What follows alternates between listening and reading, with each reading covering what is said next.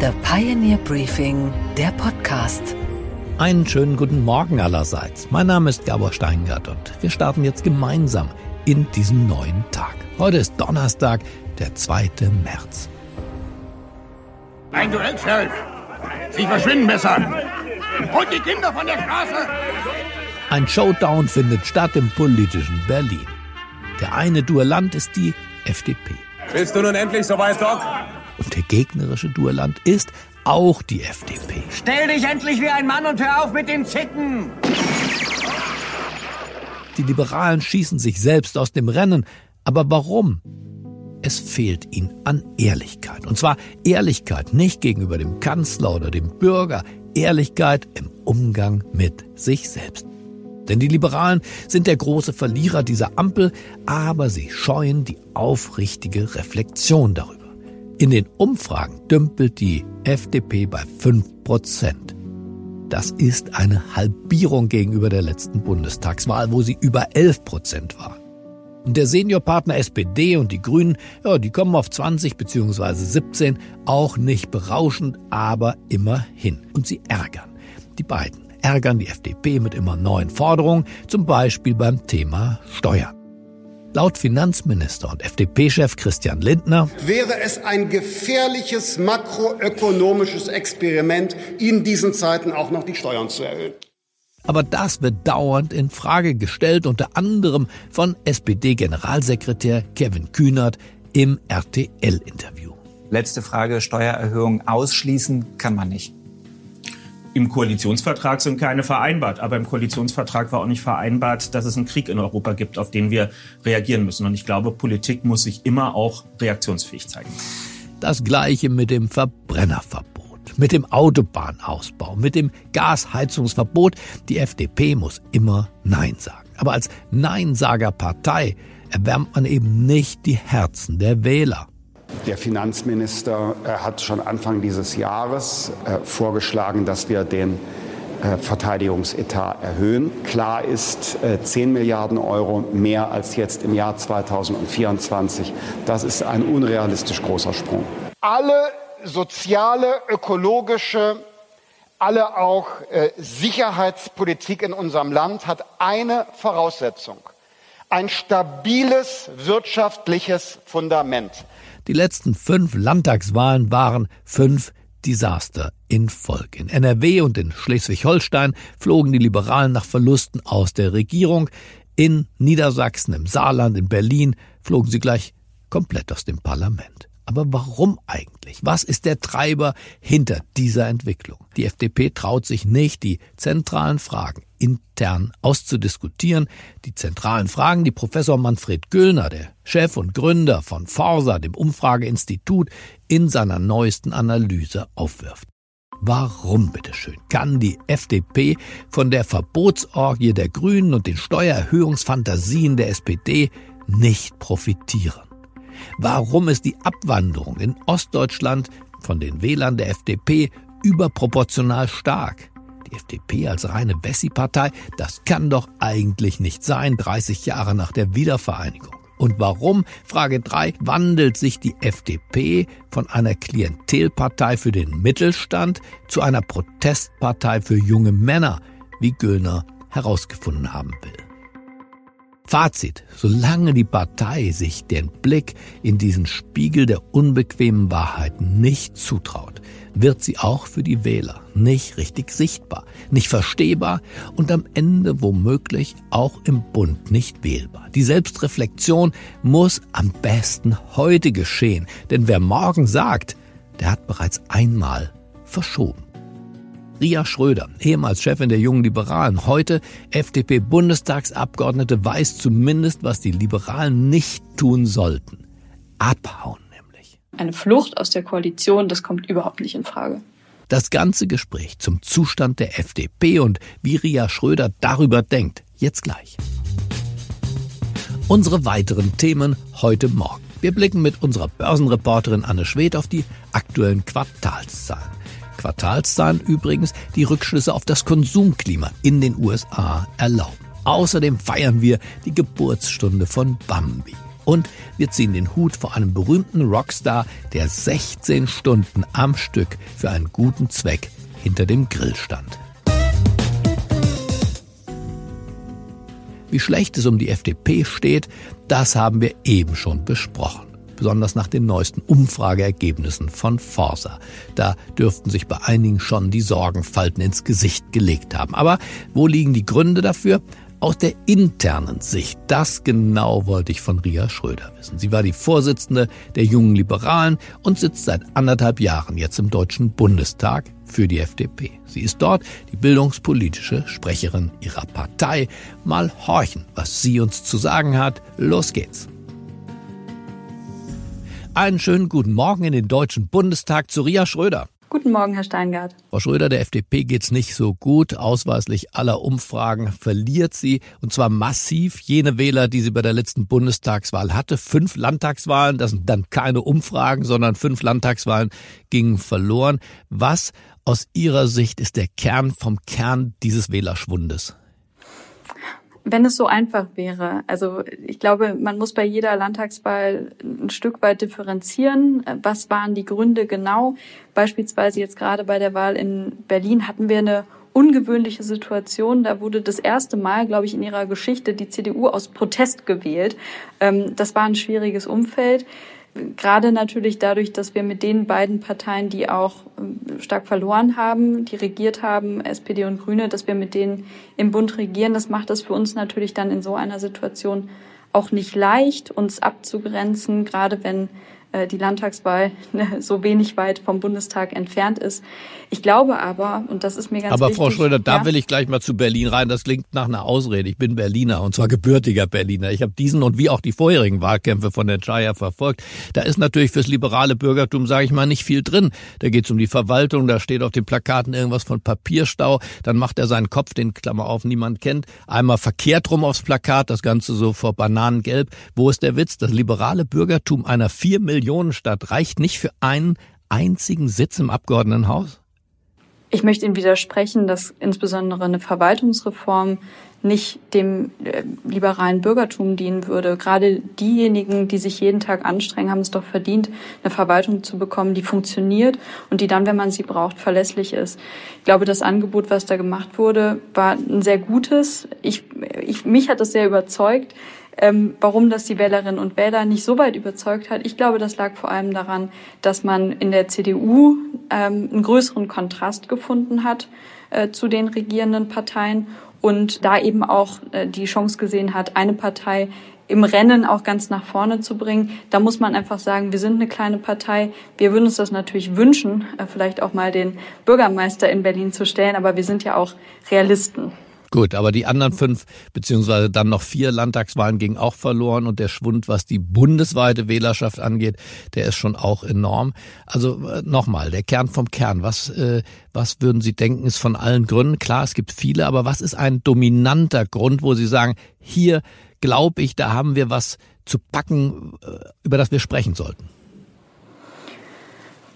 Meines Erachtens haben unsere Wählerinnen und Wähler einen sehr, sehr hohen Anspruch an uns. Und das finde ich gut. Das bedeutet aber auch äh, eine große Last. Wir haben, als wir den Koalitionsvertrag geschlossen haben, nicht absehen können, was kurze Zeit später passieren würde, nämlich der russische Angriffskrieg.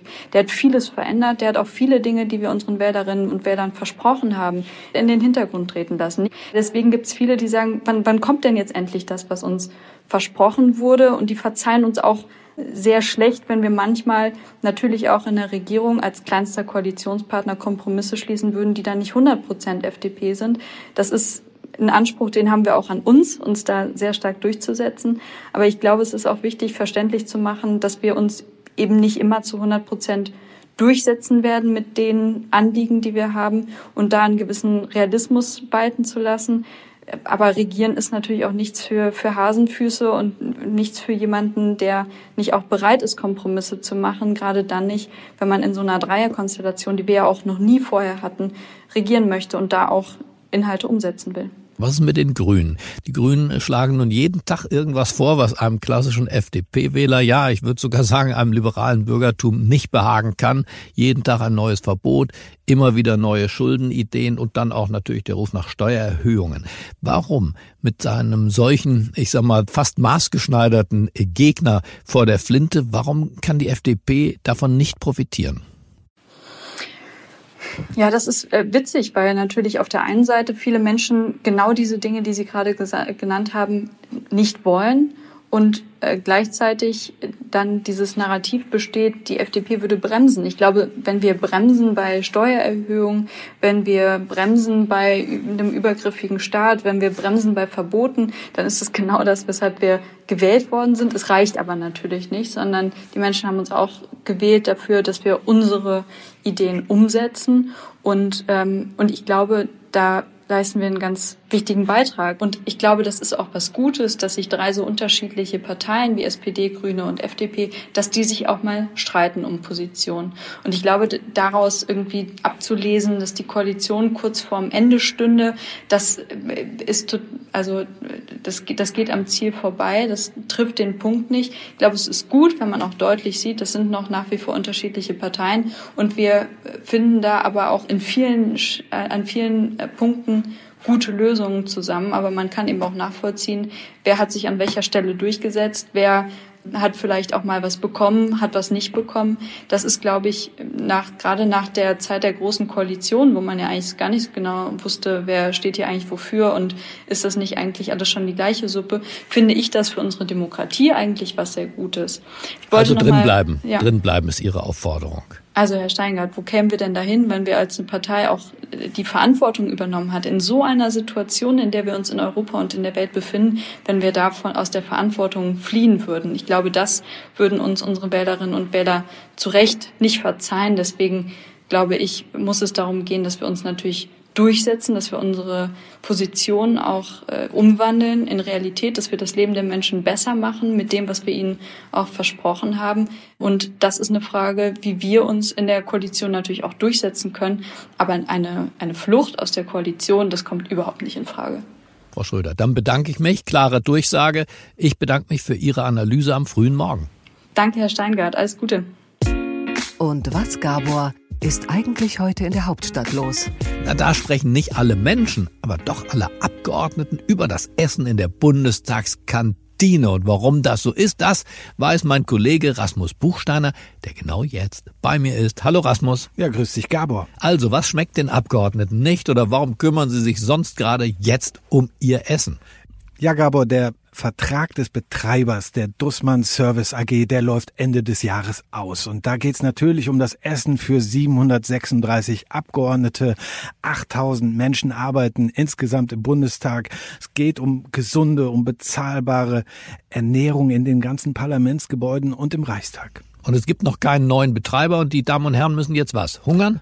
Nein, hungern müssen sie nicht. Die Kantinen werden ja weiter betrieben, aber nur bis Ende des Jahres. Und jetzt gibt's eine interessante Ausschreibung dazu aus dem Bundestag und die Dokumente liegen uns vor. Und die Vorgaben sehen jetzt so aus. Es soll grüner werden, es soll regionaler werden und es soll auch ein Stück klimafreundlicher werden, das Essen im Bundestag. Und auch beim Thema Fett gibt's Vorgaben. Frittiert werden soll nicht mehr so häufig wie sonst. Also im Ernst, keine Currywurst mehr? So weit wird's wahrscheinlich nicht gehen, aber ähm, Currywurst streichen im Bundestag, das kann ich mir nicht vorstellen. Und das äh, ist auch keine Vorgabe in diesen Unterlagen. Und es gibt ja inzwischen auch die vegetarische Alternative. Und insgesamt der Veggie Day, den Renate Künast mal gefordert hatte, wird der jetzt hier im Bundestag umgesetzt? Ja, ein vegetarisches Gericht. Es gibt sowieso, das wird es auch in Zukunft geben. Und vegan muss es einmal die Woche sein. Und das ist die neue Vorgabe. Veganes Essen jetzt auch im Bundestag. Vielen Dank für das kleine Update in Sachen der Ernährung unserer Bundestagsabgeordneten. Vielen Dank, Rasmus. Gerne. Und was ist heute an den Finanzmärkten los? Na, da kann man aufgrund der aktuellen Quartalszahlen ganz bestimmt Rückschlüsse ziehen, wie locker das Geld eigentlich bei den Konsumenten in den USA sitzt. Und damit gehen wir mal nach New York zu unserer dortigen Korrespondentin Anne Schwedt. Einen wunderschönen guten Morgen, Anne. Hey Gabor.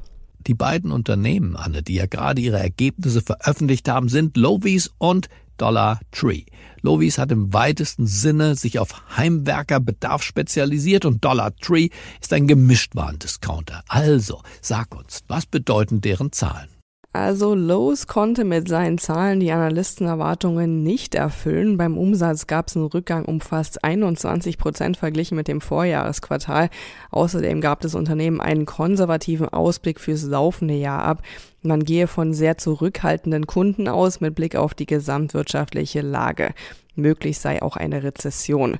Los konnte die gestiegenen Preise durch die Inflation zwar an die Kunden weitergeben, aber das führte auch zu weniger Verkäufen insgesamt. Außerdem hatte es im abgelaufenen Quartal mehr Produkte gegeben, die geklaut wurden oder verloren oder kaputt gingen als erwartet. Das zeigt schon irgendwie auch, wie sehr die Menschen doch so langsam an ihre finanziellen Grenzen kommen. Die Los-Aktie fiel um 5,6 Prozent. Bei Dollar Tree sah es tatsächlich anders aus. Da konnten die Analystenerwartungen übertroffen werden. Solche Discounter können nämlich davon profitieren, dass die Menschen bei der hohen Inflation eher aufs Geld schauen und sich dann doch schon eher mal in so Billigläden wie Dollar Tree verirren, wo es ja aber auch wirklich brauchbare Dinge gibt. Die Anleger fanden super, deshalb gab es bei Dollar Tree einen Aktienplus von 2%. Und dann gab es ja auch noch Zahlen von Salesforce. Das Technologieunternehmen bietet Cloud-Lösungen für seine Kunden an.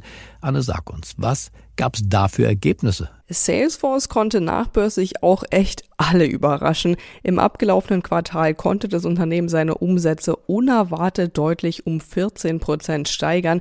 Die Nachfrage nach Salesforce-Produkten sei stark, hieß es.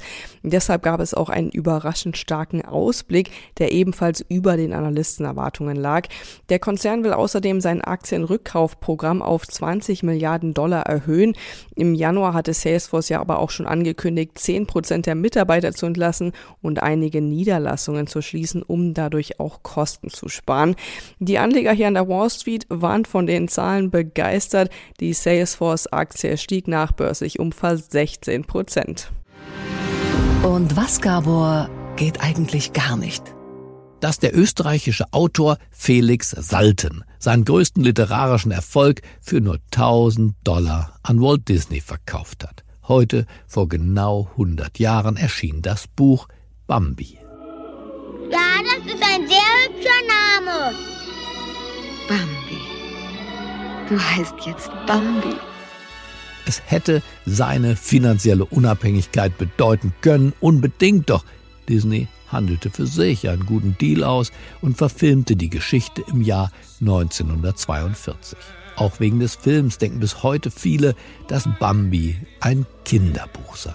Doch tatsächlich ist es ein Roman, der die Geschichte eines männlichen Rehkitz erzählt. Inspiriert durch die Natur vermenschlichte der Autor Salten seine Protagonisten, also die Tiere. So findet Bambi im Wald gute Freunde, wie das Kaninchen Klopfer oder das Stinktier Blume. Sie werden unzertrennliche Freunde. Doch im Wald lauern die Gefahren. Wie im wahren Leben, so auch im Roman ist der Mensch die größte Gefahr für das Wild. Denn die Jäger erschießen bei ihren Treibjagden Bambis Freunde, naja, und später dann auch seine Mutter. Bambi, schnell, in den Wald. Felix Salten, der während des Zweiten Weltkrieges vor den Nazis fliehen musste, war selbst ein leidenschaftlicher Jäger. Ich wollte meine Leser von dem Irrtum befreien, die Natur sei ein sonniges Paradies. Bambi wäre niemals entstanden, hätte ich nicht meine Kugel auf das Haupt eines Rehbocks gefeuert. Zwei Jahre nach der Disney-Verfilmung stirbt Felix Salten. Aber die Geschichte von Bambi ist unsterblich. So denken wir denn am heutigen 100. Geburtstag eben nicht nur an das Rehkitz, sondern auch an den armen Erfinder. Okay, Gabor, und was hat dich heute Morgen wirklich überrascht? Na, dass der Sänger und Frontman der Band Foo Fighters nicht nur gut am Mikrofon und am Schlagzeug ist, sondern auch ein Händchen für das Grillen besitzt. Denn neben der Musik ist das Barbecue für Dave Grohl seine große Leidenschaft.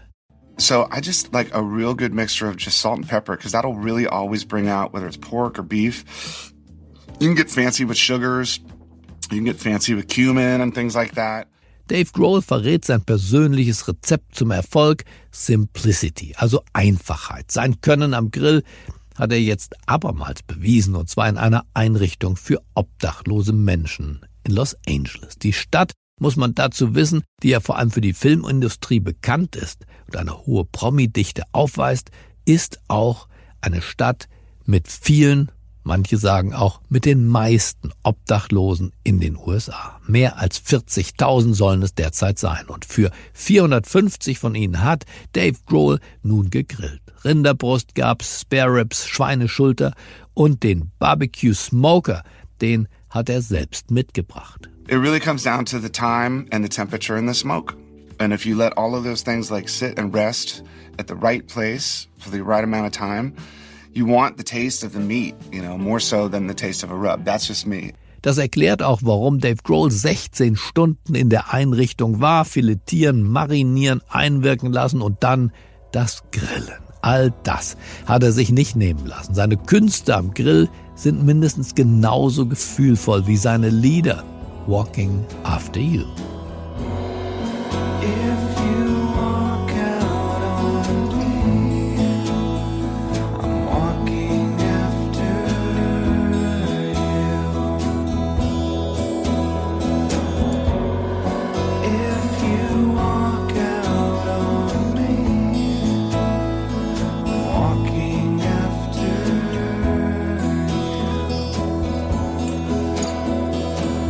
Ich wünsche Ihnen jetzt einen solidarischen Start in diesen neuen Tag. Bleiben Sie mir gewogen. Es grüßt Sie auf das Herzlichste. Ihr Gabor Steingart.